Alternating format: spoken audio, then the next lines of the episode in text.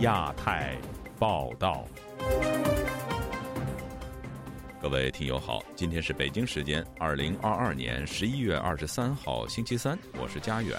这次亚太报道的主要内容包括：新冠疫情持续升温，河南、四川也出现死亡病例；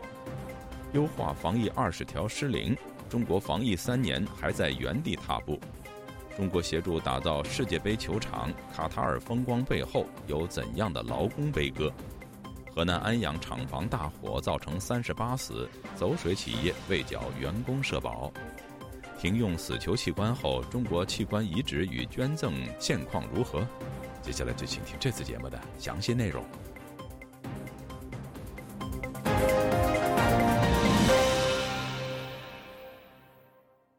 中国新冠疫情迅速扩散，新增感染者接近三万。重灾区集中在人口较多的北京、重庆以及广东。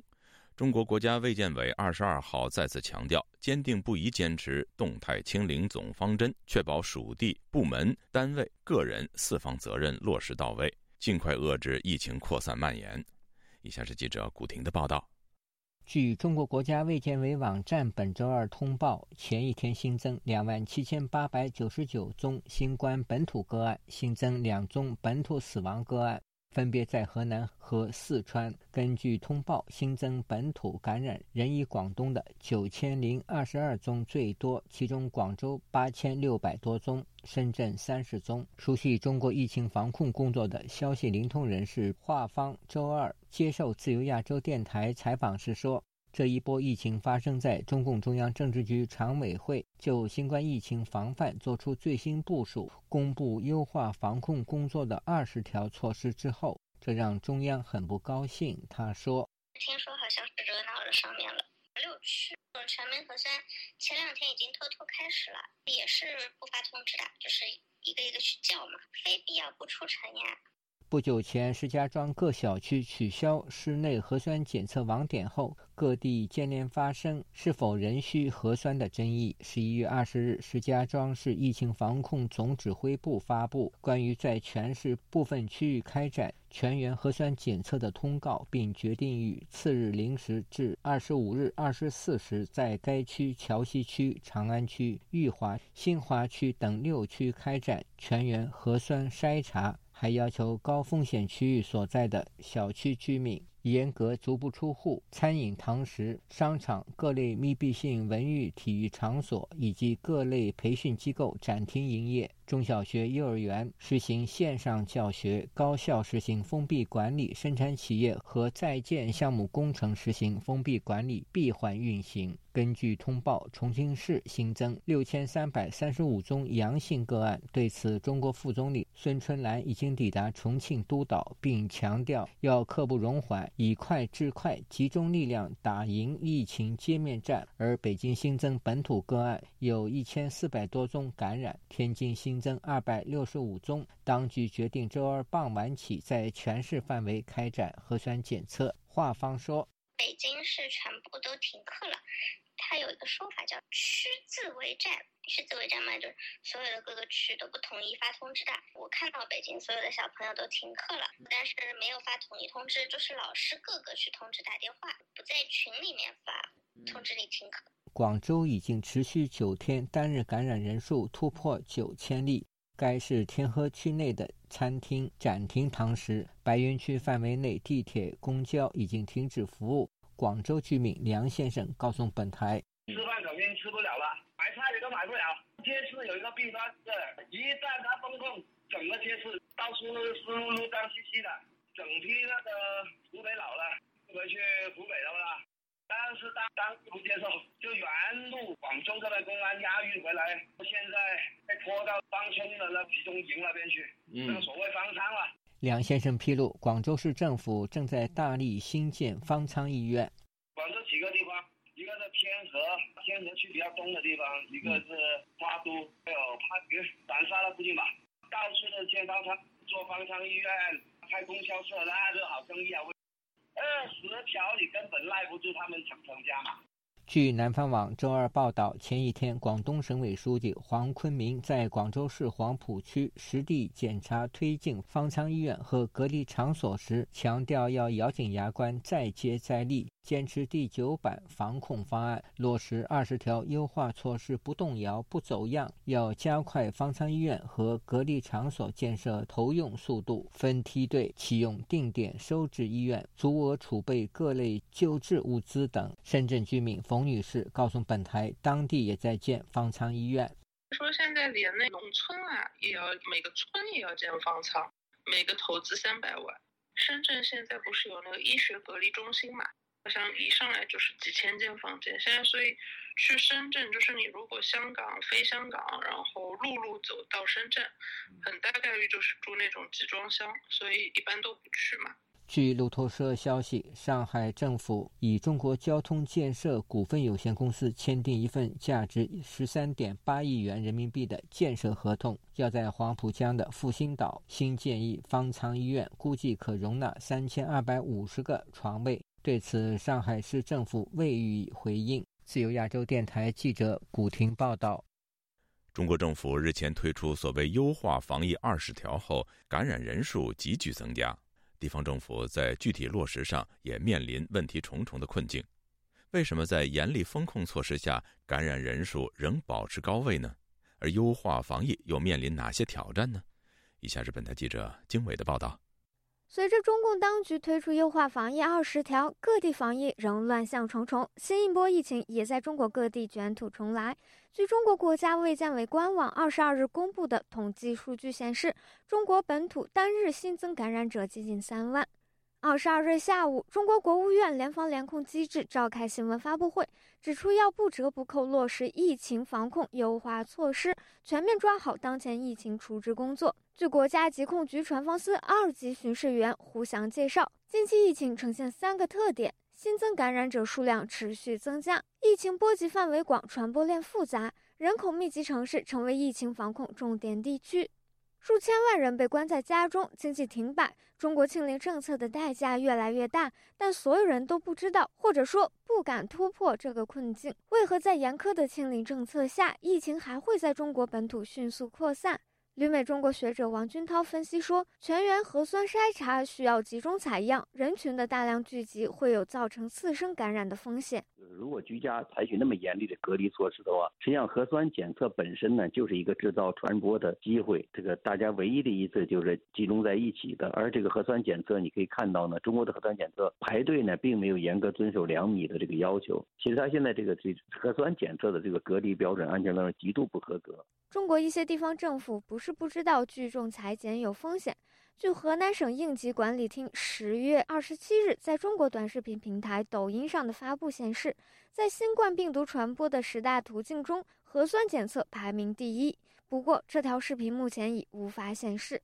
全球抗击新冠疫情已经步入第三年，在世界其他地方陆续放开之际，中国仍严防死守，坚持清零总方针不动摇。中央颁布的优化防疫二十条模糊不清，让地方政府在具体操作上无所适从。中国到底有没有放开的条件？总部位于美国的非政府组织公民力量创始人杨建立分析说：“全面接种疫苗，尤其是高危群体广泛接种，是社会放开的先决条件。但中国自满于疫情初期成功控制病毒传播，从而错失了推广疫苗的良机。”他说：“中国政府在防疫方面实际上是骑虎难下。一方面，他他知道错过了最好的接种疫苗的时间，由于民族主义的情绪作祟而拒绝。”进口国际上的先进的疫苗，那使得中国的疫苗接种啊出现了巨大的问题。优化防疫二十条明确指出，要加快提高疫苗加强免疫接种覆盖率，特别是老年人群加强免疫接种覆盖率。八十岁以上老年人全程接种率为百分之六十五点七。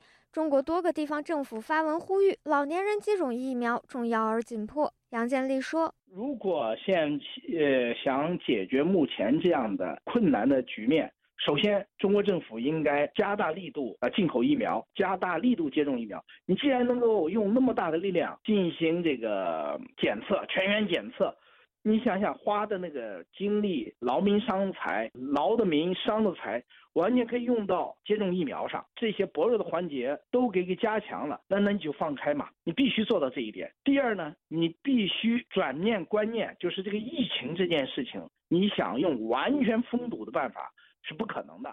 纽约时报》报道，二十国集团峰会期间，美国财政部长耶伦表示，由于中国的清零政策拖累全球经济增长，他希望中国能够开展更有效的疫苗接种来抗击疫情。在拜习会之前，耶伦发表讲话说，美国已做好准备向中国提供疫苗帮助。王俊涛认为。习近平拒绝进口疫苗是争面子。此外，不排除国产疫苗效力有限，不足以支撑全社会放开的可能性。王军涛说：“习近平既要控制疫情，又要稳住经济，还要保障安全，这三点相互矛盾。加上中央的二十条仅有目标而缺乏具体政策指导，势必造成地方政府工作混乱。”我觉得习近平这三条相互矛盾，就使得地方政府呢无所适从。因为过去的中国呢比较好办在哪儿，就是中央一道令，他连具体怎么做都告诉你。他是防不住，但防不住也得做一个姿态去防。做姿态防就要矫枉过正，就要层层加码，就要搞一些形式主义。因为这本来就做给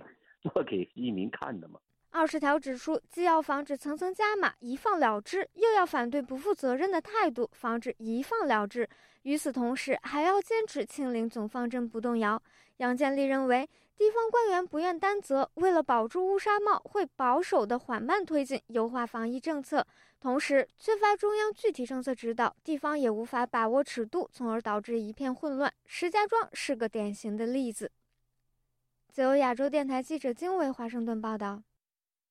二零二二年世界杯足球赛在中东的卡塔尔风光开幕，但关于主办国的争议却持续不断。其中包括有上千名劳工死于世界杯建筑工地，引发人权团体抵制。中国当局大力吹捧卡塔尔世界杯的中国元素，背后又有什么样的劳工悲歌呢？以下是本台记者陈品杰的报道。全球引颈期盼的塔卡尔世界杯足球赛十一月二十日登场。中国队虽然没有入围本次世界杯，但是中国球迷仍对比赛关注不减。不过，本届球赛也带出许多争议。除了卡塔尔此前传出贿赂疑云取得主办权之外，当地对于少数民族以及女性等歧视也爆发人权争议。二零二一年二月，英国《卫报》就报道，从卡塔尔赢得世界杯主办权开始，至少有六千五百名来自印度、巴基斯坦、尼泊尔、孟加拉国和斯里兰卡的外籍劳工在卡塔尔死亡。不过，国际足联和卡塔尔世界杯委员会坚称这个数字具有误导性，只有三起死亡事件与世界杯比赛场馆的建设工作直接相关。除了外籍劳工在卡塔尔世界杯的建设过程中存在生命危险外，在卡塔尔协助建造世足场馆的外籍义工遭到了严重不当待遇，包括非法招聘、国籍歧视，甚至有外籍工人被拖欠薪水。国际劳工人权组织引述一位卢塞尔球场工作的肯亚籍劳工描述，这位工人这么说：“主管会当着其他工人的面殴打我们，迫使我们更快速且准时地完成工作。这种身体虐待从未得到解决。你可以向上报告，但什么也不会发生，因为肇事者正是我们的主管。”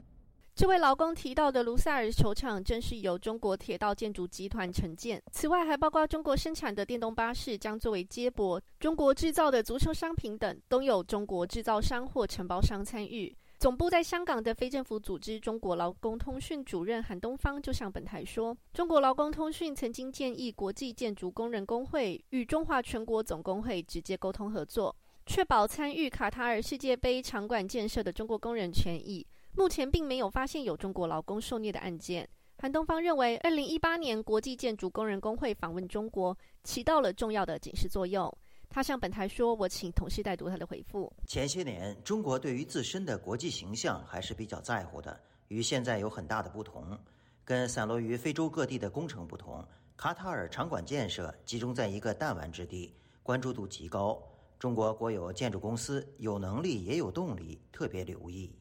除此之外，世界杯赞助商也卷入了劳动剥削的指控。独立的美国劳工监察组织工人权利协会在此前就发布报告指，卡塔尔世界杯官方赞助商艾迪达斯位于柬埔寨和缅甸的两家供应商涉及压迫当地劳工权益和薪资过低的争议。卡塔尔为了主办世界杯，建造了七座球场，此外还有新的机场、地铁线、一系列的公路以及大约一百家的新酒店。单是建造这些新球场，就雇了约有三万名的外籍劳工。除了世界杯的主场馆之外，中国企业还承建了哈马德港、战略蓄水池、五 G 通信等卡塔尔重要的基础设施发展项目。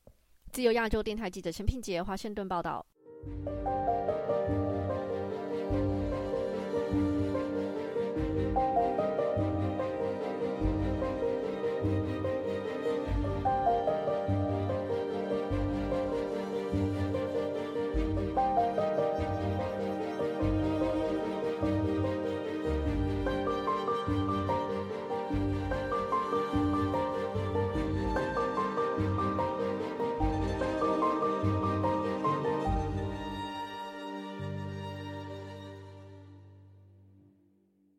十一月二十一日下午四时，河南安阳凯信达商贸有限公司厂房发生火灾，恶火燃烧至深夜十一时才被扑灭。事故已经造成三十八人死亡。有报道指出，走水企业并未替员工缴纳社会保险。安阳市委书记袁家健星期二晚间向社会鞠躬道歉。以下是本台记者唐媛媛的整理报道。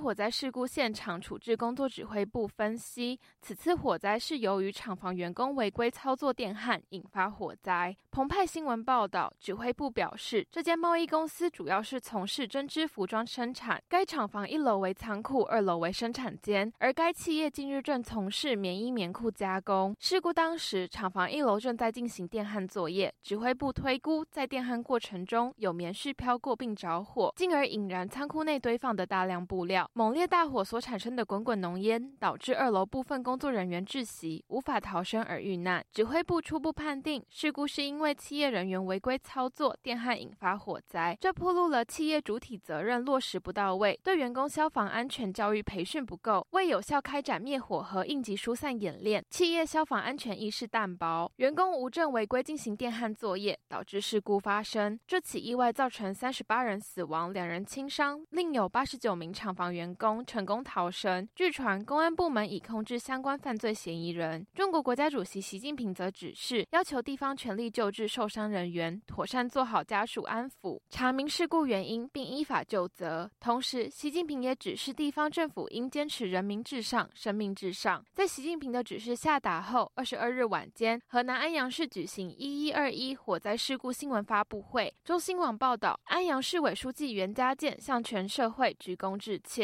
台湾的中央社报道指出，凯信达商贸有限公司从二零一六年至二零二一年，工伤保险等其他各项社保缴纳人数均为零。外界质疑，地方政府在火灾发生前未督查企业缴纳社保，事件发生后也未提及社保问题，将如何落实保障产线员工的生命财产安全？此外，火灾后走水厂房缺乏社保的情况。地方政府又将如何提供安阳火灾受难者的抚恤？袁家健在会上则说，将深刻反思、深刻反省，汲取教训，举一反三，进一步强化风险意识和底线思维，时刻绷紧防范化解风险这根弦，扛牢抓好安全生产主体责任，全力做好家属安抚、善后工作，深入调查事故原因，及时回应社会关切，依法严肃追责问责，全面排查整治各类风险隐患，坚决防治和遏制重特大事故。故发生，全力保障人民群众生命财产安全。自由亚洲电台记者唐媛媛华盛顿报道。近一个多月，中国新闻媒体报道了多省发生离奇的少年失踪案，这些案件引发舆论对于这些少年的器官可能被强摘用于器官移植的猜测。有专家指出，中国器官移植黑市庞大，背后牵扯到巨大的利益因素以及官方的纵容态度。以下是记者凯迪的报道。中国媒体上游新闻近来报道，江西上饶市铅山县致远中学十五岁高中学生胡新宇十月十四号在校内离奇失踪。江西的省市县三级警方均已介入调查，但人至今仍没找到。此外，四川、广东、湖南、湖北、浙江等地近期也连续发生多起中小学生失踪事件，引发网民热议。很多网民质疑，这可能与中国日益猖獗的非法器官移植黑市密切相关。二零一四年八月，中国最大一宗非法买卖人体器官案作出终审判决，包括组织者、中介、顾客和医护人员在内十五名被告人，在出租屋内进行活体肾脏摘除，再通过中国一家有资质的三甲医院泌尿外科主任实施肾脏移植，谋取暴利。十五名被告分别获三年半至十二年不等有期徒刑。这是官方罕见出手打击强摘人体器官的贩卖行为。具有医学背景的旅美时事评论员恒河认为，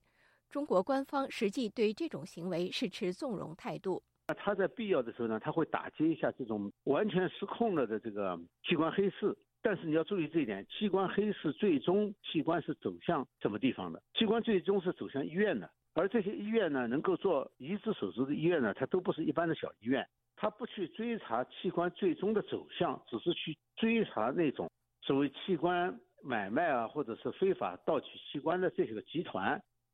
二零零五年，中国首次承认中国移植器官来源于死囚犯。二零一二年，中国人体器官捐献管理中心由中央批准成立。二零一四年，官方宣布停止使用死囚犯器官。公民捐献成为唯一合法来源。多年来，中国也对外宣称已建立起一套器官捐献和分配系统。据官方统计的数字，从2010年到2022年4月底，中国累计遗体器官捐献3.9万余例，捐献大器官11.53万个，捐献数量为亚洲第一、世界第二。不过，恒河指出，中国民间的传统和实际情况是，极少有人自愿捐献。真正的器官来源，官方基本上是放任不管。就是说，他明明知道就在中国捐献做不成的，所以他这个法律呢，其实就是以捐献为名。这样的话呢，就是他可以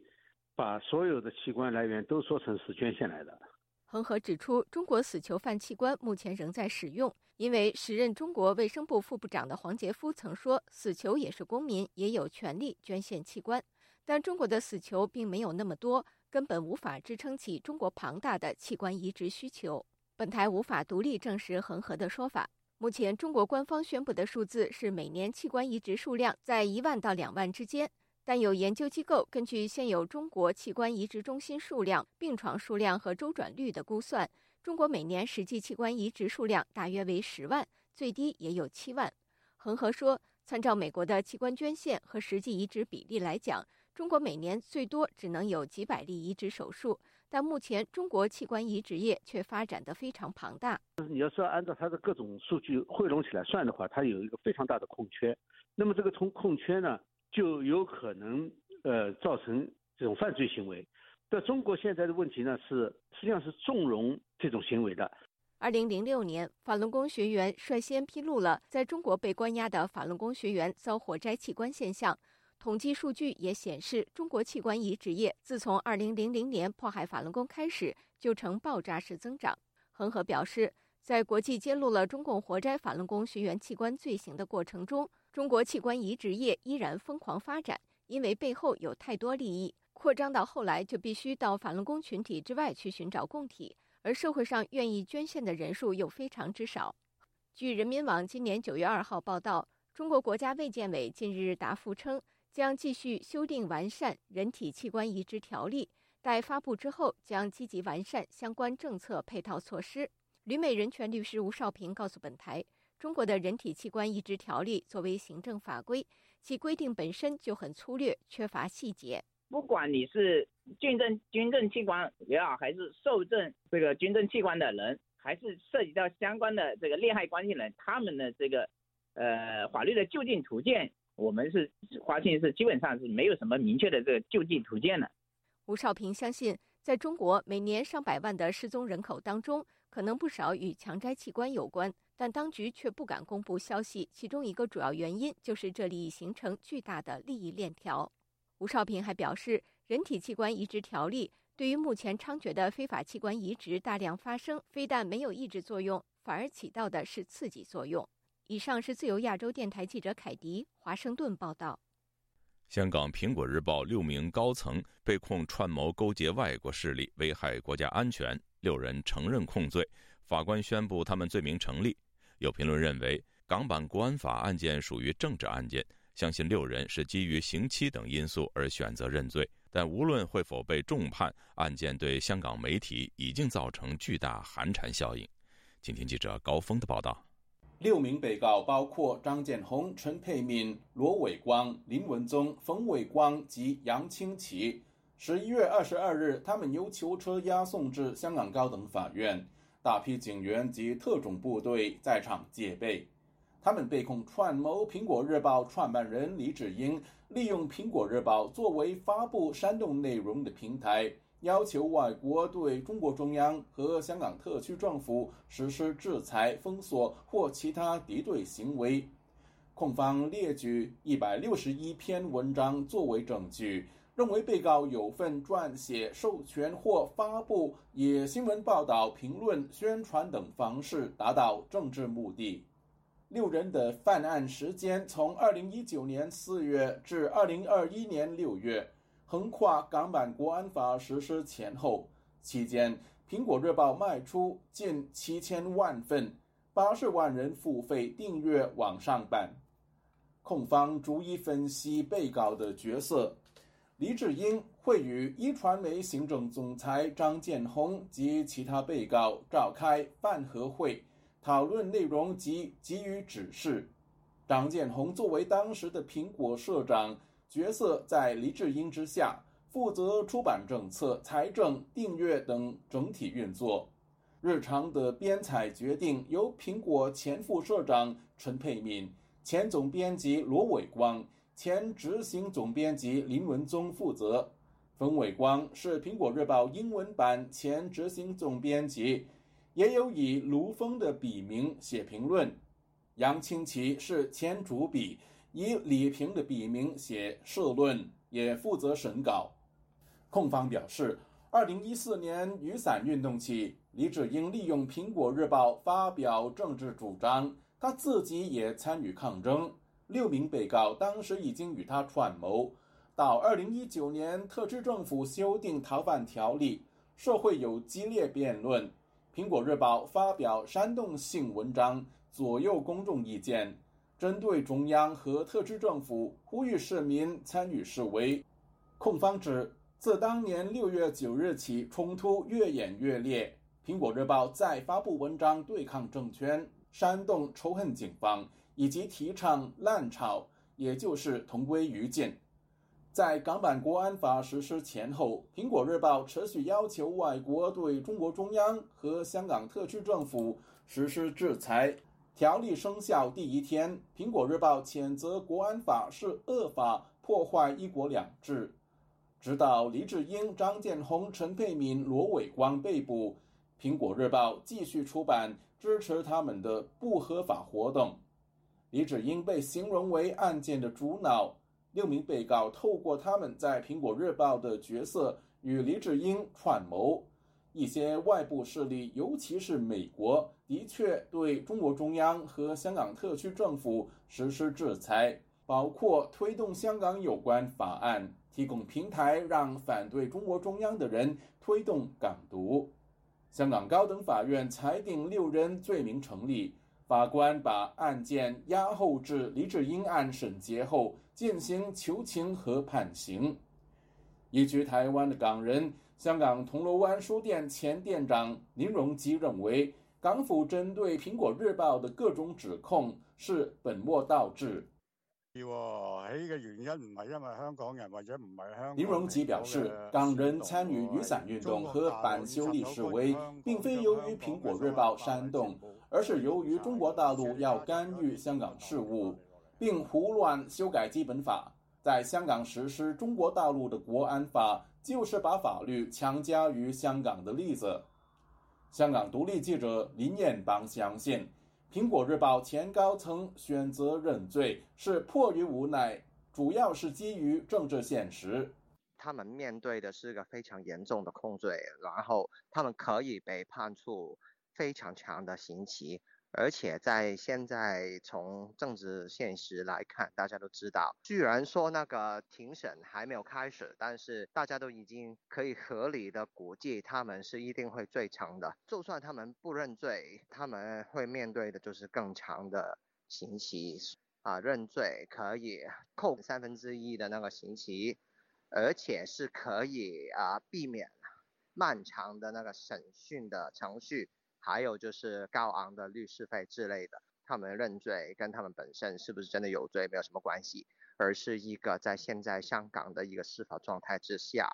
逼于无奈的一个选择。有分析认为，虽然根据控罪，六人并非暗中首脑，但港府为了杀鸡儆猴，未必对他们从轻发落。我自己个人是希望不要这样子的，不需要赶尽杀绝吧。他们主要要处理的，从政治上来说的是李志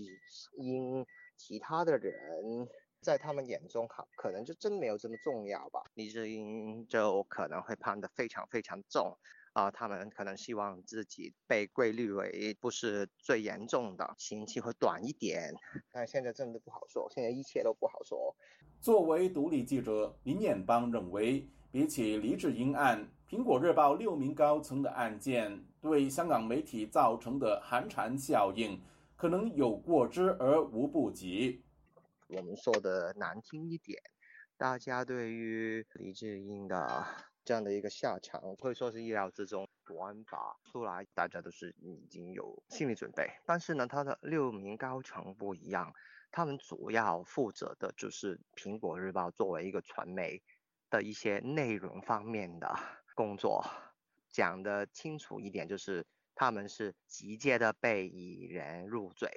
他们本身没有去外国做什么，没有跟一些外国的什么人有什么的来往跟结束，他们也会被控以勾结外国势力这一种最高可以判终身的一个罪名。对于香港的传媒来说，是一个非常非常大的一个警告恐吓，就是告诉你，就算你就是管内容的，也不一定可以就是躲得过国安法的铁锤。李志英被控串谋勾结外国势力、危害国家安全等罪，案件下月一日开审。李志英聘用英国御用大律师抗辩，香港律政司不服，先后向高等法院上诉庭和终审法院申请上诉，均被拒绝。香港媒体报道，张建宏及陈佩敏将会在李志英案以污点或特赦证人出庭顶证。根据港区国安法第二十九条，犯勾结外国势力罪，可以判囚三年以上十年以下；罪行重大者，可判终身监禁或囚十年以上。自由亚洲电台记者高峰香港报道。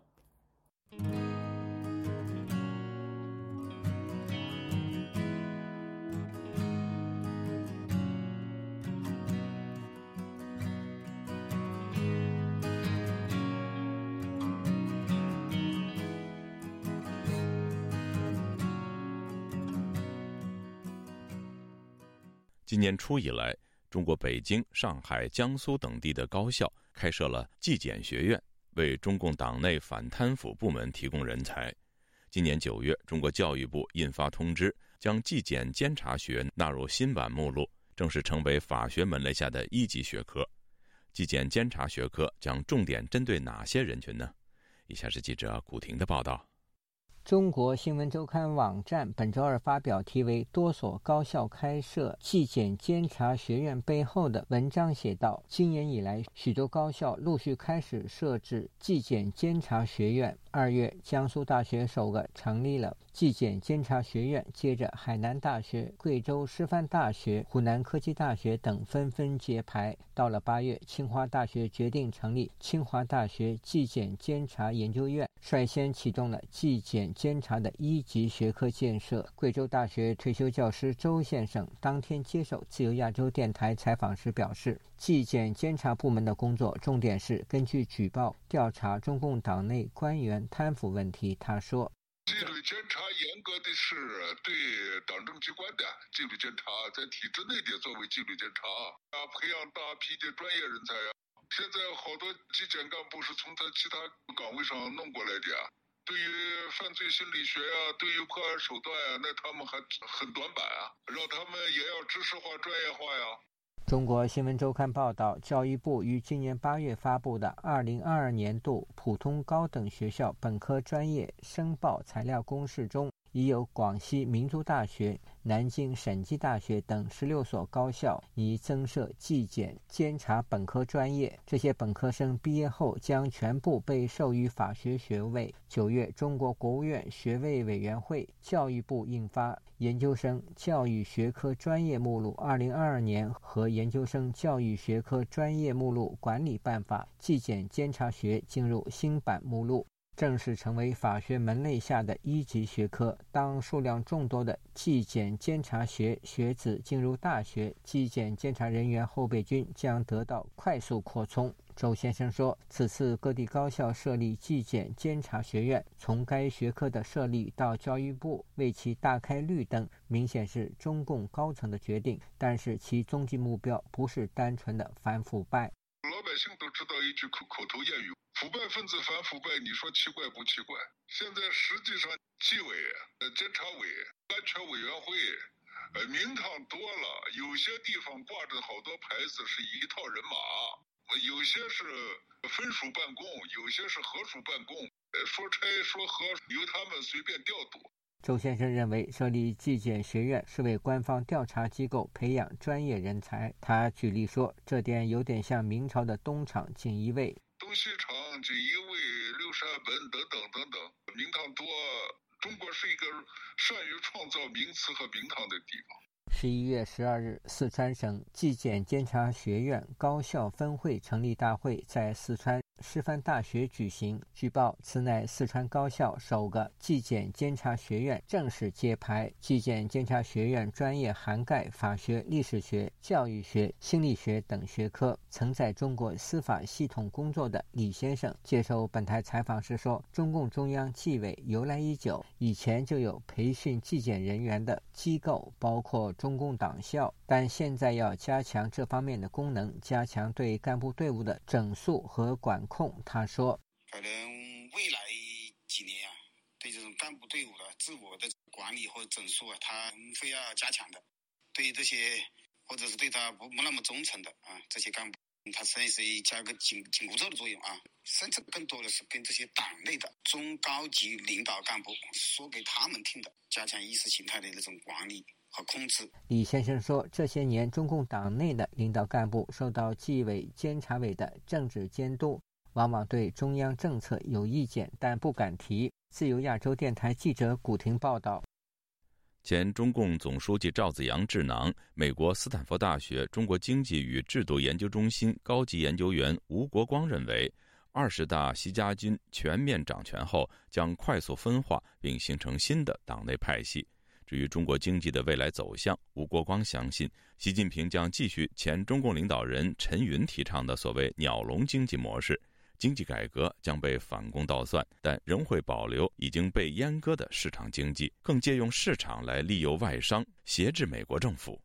详情，请听记者陈子飞的报道。在中共二十大后，已形成习家军治天下的局面。美国史丹佛大学中国经济与制度研究中心高级研究员吴国光认为，习家军全面掌权也是中共党内新派系崛起的开始。习家军呢，现在已经。全面的掌握了高层的领导权。随着习近平把江泽民的派系、胡锦涛的派系基本上从政坛赶尽杀绝、彻底边缘化之后，习家军呢内部呢应该开始出现高度的分化。彭丽媛的影响力啊不断在扩展，陈希的影响力好像也相当的明显。李强入主国务院以后呢，国务院在组建一批能够帮他做事情的这么一些人。那么这个分化呢，是习也愿意看到的，因为呢他需要。他的内部呢，互相有所制衡，维持作为最终裁判者。他以主讲身份出席台湾清华大学当代中国研究中心的线上座谈会。他形容习近平是中共这棵树的果子，他的管制和掌权模式没有脱离中共的路线。不认同习家军掌权等同是把中共消灭，反而是因为中共的体制给予习近平取得超越已故中共领导人毛泽东的权利。吴国光估计，在习近平的任期下，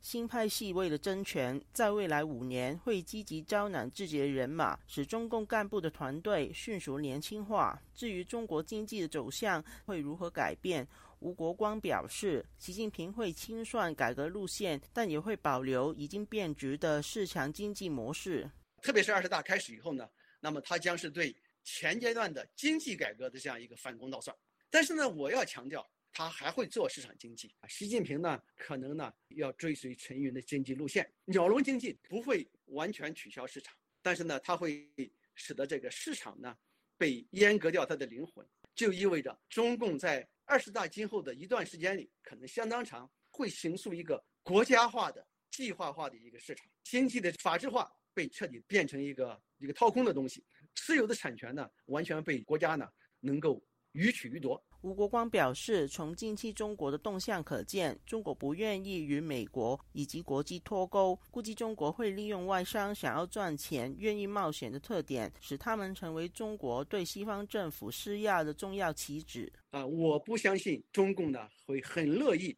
和国际经济完全脱钩。中共呢就知道美国的资本呢有这个贪婪的这样一个本性，他们不愿意失去中国的这样一个市场上的经济利益。所以抓到了这个中国的市场呢，就不愿意放手。中共的这个开门，就像抓猴子一样，就是要用脱钩来威胁美国的资本。美国的资本就会向美国的政权施加压力，让美国政权向中共的这样一个要求让步。他想在和对美国的经济联系当中争得这样一个主动权。同常的中研院研究员吴建明表示。他也认同中国在全球化以及对外汇和高科技的依赖下，难以与美国等西方国家脱钩。但中国也明白，美国已铁了心要限制中国的高科技发展，使中国试图以举国体制突围，但相信难以成功。从苏联到俄罗斯，然后我们包括北韩。包括中国，像是以国防工业或者军工企业的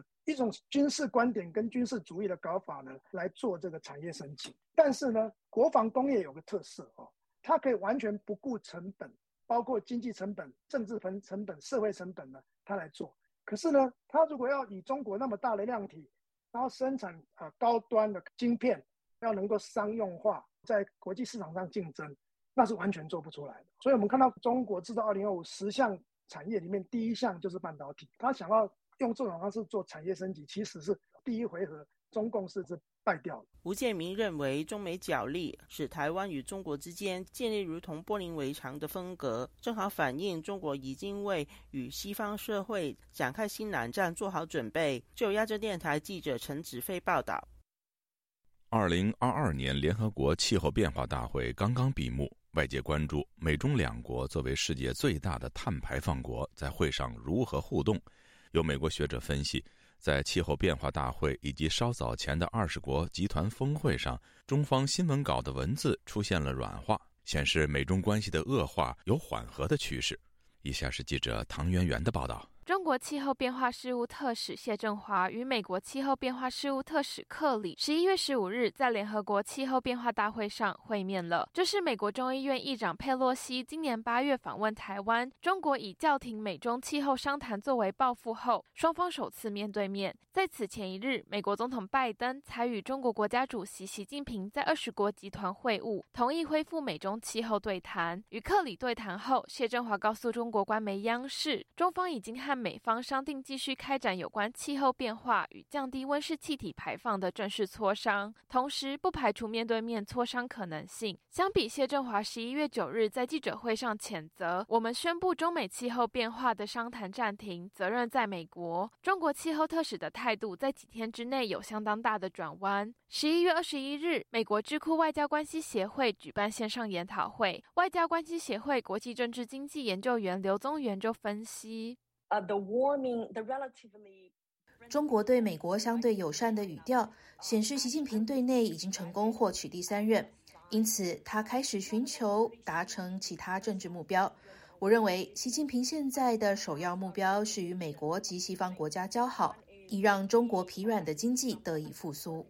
刘宗元认为，北京已经意识到清零政策和美国对华出口禁令对于中国经济的冲击，因此有缓和美中关系以挽回经济颓势的压力。刘宗元更指出，拜习会后双方公布的对话内容显示，北京有意为急速恶化的美中关系止血。This particular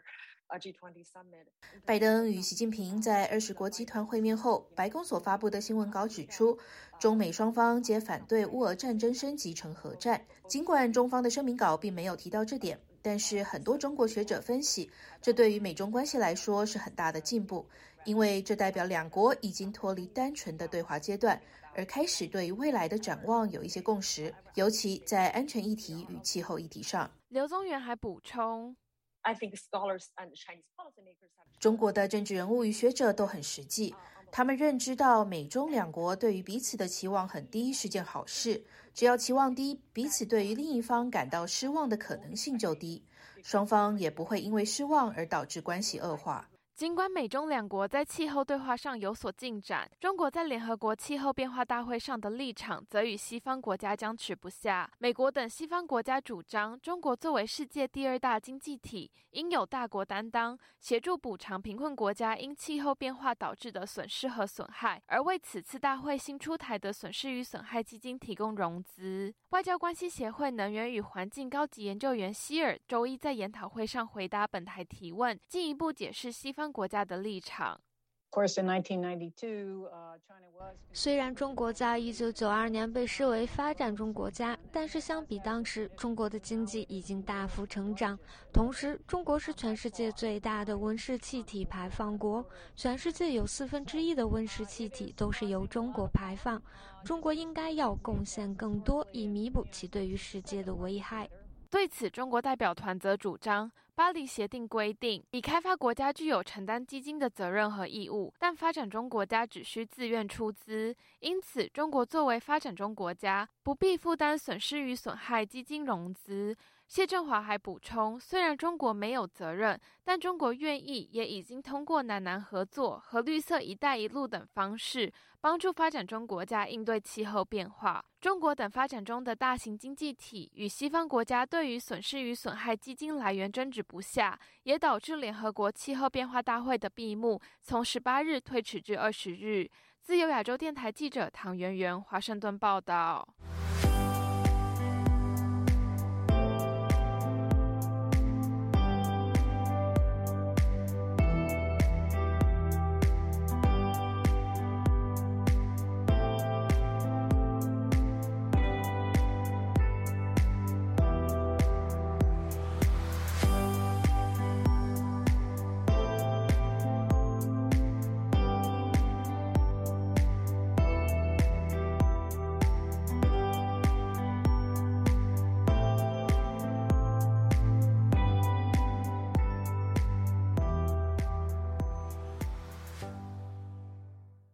台积电创办人张忠谋证实，台积电在美国未来也打算建立三纳米制程的工厂。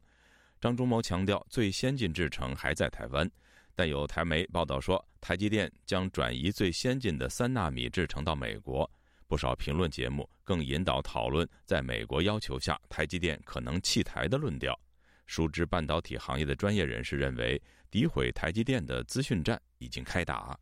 以下是本台记者夏小华发自台北的报道。台媒联合报脸书粉丝页以桃红底色斗大的标题写着：“张忠谋证实台积电最先进的三纳米制程要转移到美国。”作为图梗，引发底下两千多则留言一片骂声，网民纷纷质疑：台湾最后的价值也没了，变成美国神山了，台湾被掏空了，这才是卖台。为开战做准备，马总统只卖水果，蔡英文却把台积电卖给美国，一定要用选票唾弃。张忠谋第六度代表蔡英文出席 APEC 亚太经合会领袖会议，二十一号返台之后，在总统府记者会证实三纳米计划在美国设厂一事引发争议。张忠谋的原话是：台积电的最先进的最先进的是三了，后一代是五纳米，可是是美国最先进的。那那个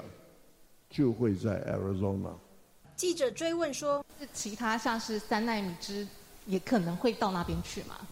对对对，之后是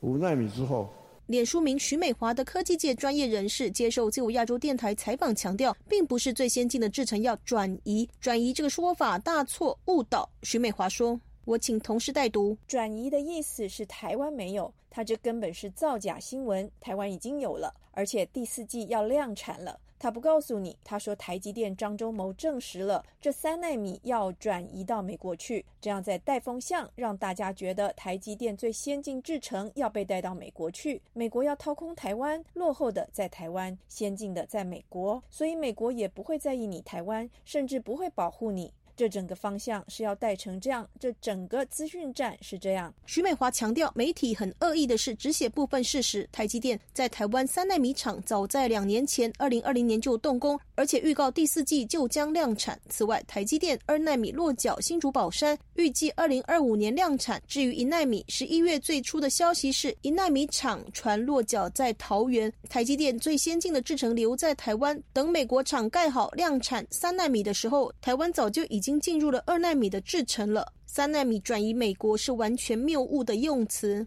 徐美华表示，台积电有非常明确的公司政策，跟政府达成默契，最先进制程留在台湾，往外投资的至少是落后一代的制程。例如，十二月在美国亚利桑那州要进驻机台是五纳米，而台湾三纳米已要量产。台湾经济研究院产经资料库总监刘佩珍接受自由亚洲电台采访，也强调，在美国亚利桑那州三纳米的一个量产，预计时程上应该不是会落在二零二七年。那么届时，台湾的整体的一个产能在制程的萎缩上，也已经会前进到两纳米的生产，那甚至进一步进入到一点四纳米的一个研发。所以整体来看。呃，台积电在整体在先进制程的部分，目前的一个生产重镇还是放在台湾。刘佩珍认为，所谓去台化的议题很难在台积电上操作以及发酵。他说，最主要是台积电目前在供应全球十纳米以下以及在七纳米下的